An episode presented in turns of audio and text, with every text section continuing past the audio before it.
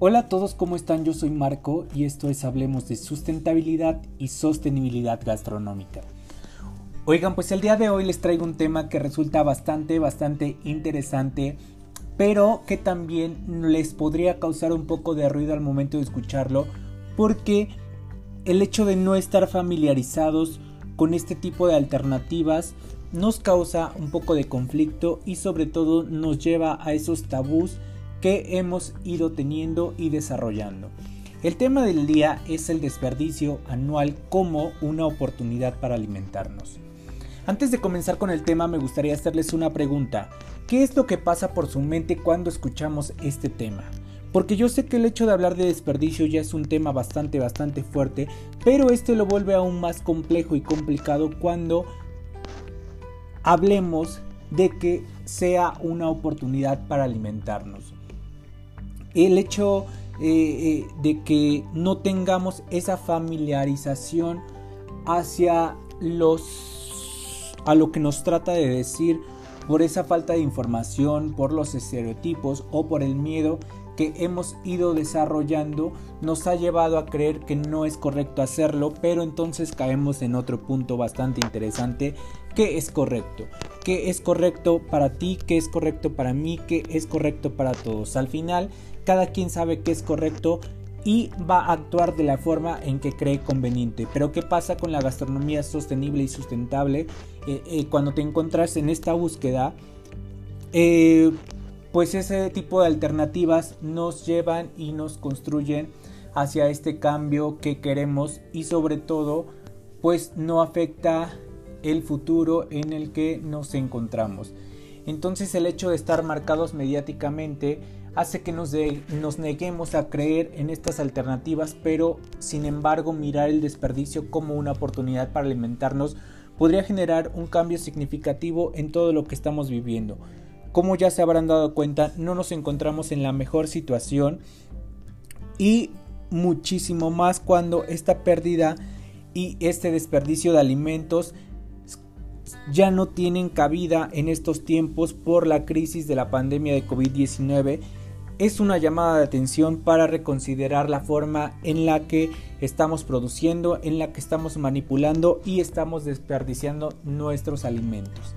Y bueno, pues entonces antes de, profundizar con el tema y empezar a desarrollarlo, me gustaría arrancar con una frase que me gusta bastante y aparte las frases van a ser una parte importante de estos podcasts porque nos van a acercar hacia lo que nosotros tratamos de decir. Y bueno, la frase que les quiero compartir dice así. Las oportunidades grandes nacen de haber sabido aprovechar las pequeñas. Esta frase es del ya conocido empresario informático y filántropo Bill Gates. Él, como muchos sabrán, es cofundador de la empresa de software y sobre todo ha tenido aportes significativos hacia nosotros. Entonces, eh, aprovechar lo que parece que no importa resulta la oportunidad más grande que tenemos hoy en día. Y entonces ahora sí vamos a comenzar definiendo el tema y este concepto tan lleno de tabú.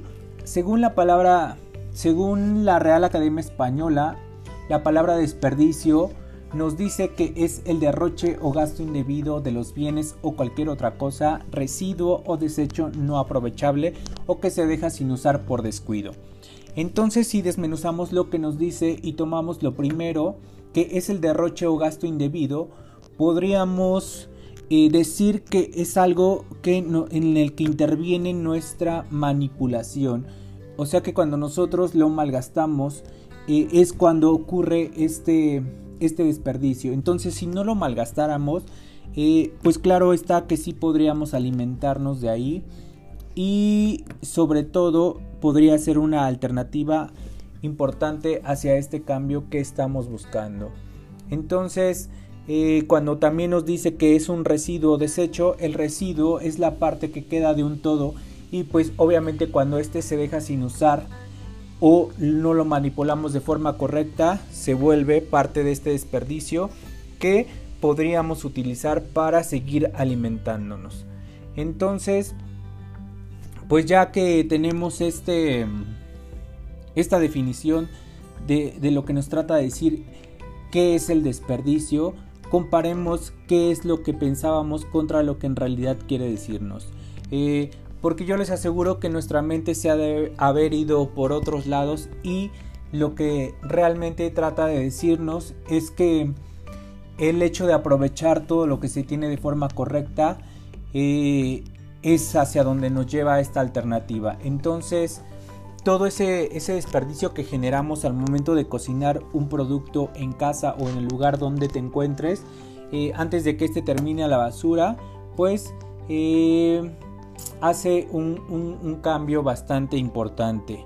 Y sobre todo no solamente en los alimentos, esto incluye lo que es el gas, el agua, la luz y todo lo que se utiliza para pues este, este desarrollo. Entonces, em, las, las nuevas formas de trabajo, las buenas prácticas y gestionar la calidad de los alimentos eh, reducen esta pérdida significativa y este desperdicio.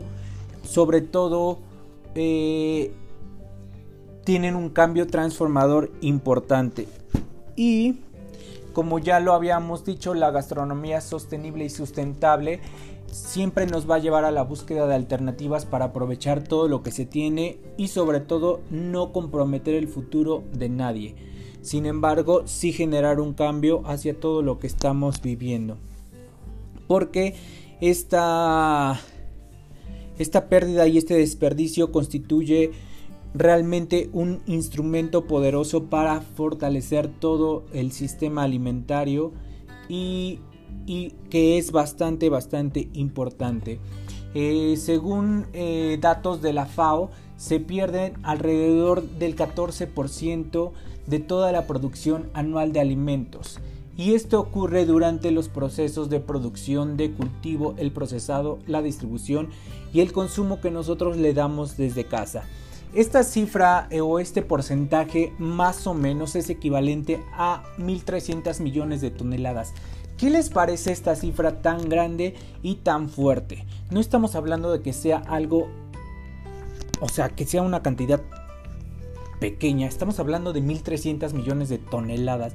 Imagínense que con eso podríamos combatir en el hambre en el mundo que cada vez sigue en aumento y pues nos sigue comprometiendo la seguridad alimentaria que es tan importante que tengamos. Entonces, ¿qué opinan ustedes que con todo este desperdicio y con todo lo que nosotros generamos por no tener buenas prácticas, por no manipularlo bien, terminen desperdiciándose y, y no nada más, cabe mencionar que no solamente es que afecten a, a cierto tipo de, de áreas, cuando se pierde y, se desperdician estos alimentos, se desperdician todos los recursos utilizados para producirlos, incluyendo el gas, la tierra, el agua, la energía, la mano de obra, el capital, y, y además que este desecho que termina en la basura,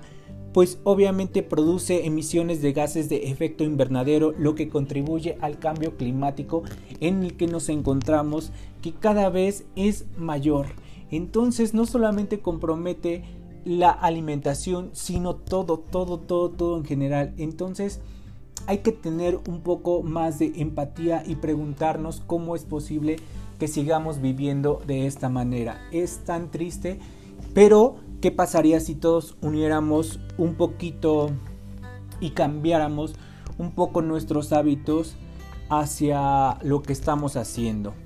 Entonces, pues este tipo de innovaciones, este tipo de estrategias, las tecnologías, la infraestructura son parte fundamental para aumentar esta eficiencia de los sistemas alimentarios y reducir todo esto, este desperdicio de alimentos.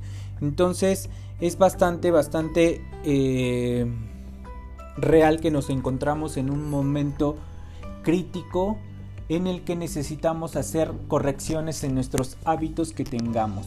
Sin embargo, la FAO ha tenido ciertas aportaciones y ha trabajado en conjunto con algunas ciudades y con algunos países para generar este cambio. Antes de seguir avanzando en el tema me gustaría hacer un paréntesis y hacer una diferencia entre lo que es la merma y lo que es el desperdicio. La merma es la parte del producto que no se puede utilizar por naturaleza. Sin embargo, el desperdicio es algo que yo no ocupo de forma correcta y por eso es que se llama así. Entonces, aquí yo considero que hay merma que podría ser un desperdicio aprovechable. ¿Por qué? Eh, en el caso voy a poner el ejemplo de una naranja. Una naranja, si yo extraigo el zumo, eh, que es lo que voy a utilizar, y tiro la merma, que es la, sería la cáscara y el hueso, esa cáscara si yo le empleo técnicas eh, como en el área de la repostería y le hago una cáscara cristalizada, se podría optimizar y se podría utilizar aunque supuestamente no, no se utiliza. Pero también cabe mencionarles algo muy muy importante. Hay que tener cuidado y saber qué producto tenemos en las manos. Muchas veces eh, la estructura de algunos vegetales o de algunas plantas tiene ciertas cantidades o ciertas áreas tóxicas. Hay, por ejemplo, el tallo es aprovechable, pero la hoja tiene ciertas toxinas que podrían perjudicarnos a nuestra salud. Entonces, antes de tener y de manipular un producto, hay que informarse. El hecho de conocer la raíz, el origen del producto, nos va a hacer entenderlo y sobre todo manipularlo de forma correcta. Entonces, mucho cuidado en eso antes de que utilicemos cualquier producto que tengamos en nuestras manos esta, esta parte de, tener más información y más acercamiento, más conexiones al Internet, pues nos ha llevado a que podríamos o podemos conocer más acerca de este, este tipo de productos. Más adelante me gustaría compartir un podcast de qué productos sí, qué productos no, qué productos son tóxicos para que tengamos más respeto hacia ese tipo de productos. Entonces, eh, eh, estaba leyendo que precisamente la FAO compartía que hay algunos países que están utilizando también la tecnología y este acercamiento para generar menos desperdicio. ¿Cómo lo están utilizando o de qué manera? Este, pues están desarrollando plataformas digitales en las que antes de que el, producto termine en la basura lo están acercando a la gente y se los están llevando a sus casas a precios más considerables que en lo que estaban. Entonces hay que echarle un ojito a las aplicaciones y a los países en los que se está llevando a cabo este tipo de, de plataformas digitales. Entonces hay que empezar desde donde nos encontremos y sobre todo pues checar qué podemos hacer y, que el hecho de que cuando hablamos de que alimentarnos del desperdicio eh, puede ser una oportunidad bastante considerable pues que sí se puede, sí se puede alimentarnos de ahí cuando nos adentramos y conocemos lo que nos trata de decir, ¿no? Entonces, alimentarnos de ahí sí es una muy buena y nueva oportunidad para hacerlo. Ahora, ¿cómo lo podemos hacer? desde un punto de vista más local, más empezando desde donde tú te encuentras. Bueno, pues una de ellas puede ser reutilizar los sobrantes. ¿Cómo podemos reutilizar un sobrante si yo tengo un excedente de algo de comida de un día anterior, lo puedo le puedo dar la vuelta y a lo mejor le podemos agregar más cosas y este podría convertirse en un platillo del otro día más completo y sobre todo pues no termina en la basura. Comprar solo lo necesario para que haya para alguien más también es uno de los puntos importantes. Comprar la, la verdura dependiendo la utilidad, si vas a licuar, si vas a cortar, si vas a a tener cocciones largas, pues utiliza el producto eh, dependiendo la utilidad. ¿Por qué? Porque muchas veces vamos al, mercadito y ahí ya estamos teniendo una selección de los productos, uno que está más maduro y otro que no tanto. El que está más maduro siempre te va a costar muchísimo más barato y aparte de que vas a aprovechar más el sabor, te va a optimizar todo el gasto que ibas a tener. Entonces ahí ojo con lo que vayamos a utilizar y a comprar. este punto me, me causa un poquito de tristeza porque eh, es donde ocurre la pérdida más grande y más significativa de, la, de los alimentos. Es en la selección. Nosotros nos hemos vuelto tan selectivos que no le damos oportunidad a algunos alimentos de que los podamos consumir porque a lo mejor tiene características que no son tan agradables. Pero nada es perfecto, es parte de la naturaleza.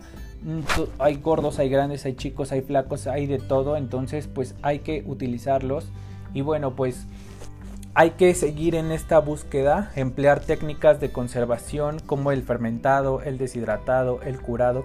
Este tipo de técnicas, aparte de que alargan la vida de los vegetales, también tienen un aporte significativo para nuestra salud porque nosotros estamos constituidos de bacterias y esas bacterias pues obviamente trabajan eh, de forma armoniosa y pues nos ayudan de cierta manera a nosotros mismos para seguirnos nutriendo.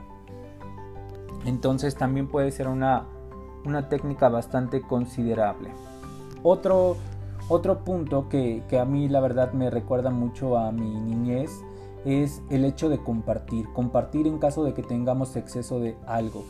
Eso realmente le puede cambiar el día a alguien y la vida. Tú no sabes lo que pasa del otro lado y la situación que tengan en casa. Cuando tú compartes, eh, es, es un tema que aparte de alimentarte el alma, también alimentas a alguien más y te hace sentir eh, satisfecho en el día, ¿no? Entonces, pues hay, hay, hay, varias alternativas que podemos llevar a cabo y es bastante, bastante interesante que lo hagamos y muchísimo más con esta iniciativa de alimentarnos con el desperdicio.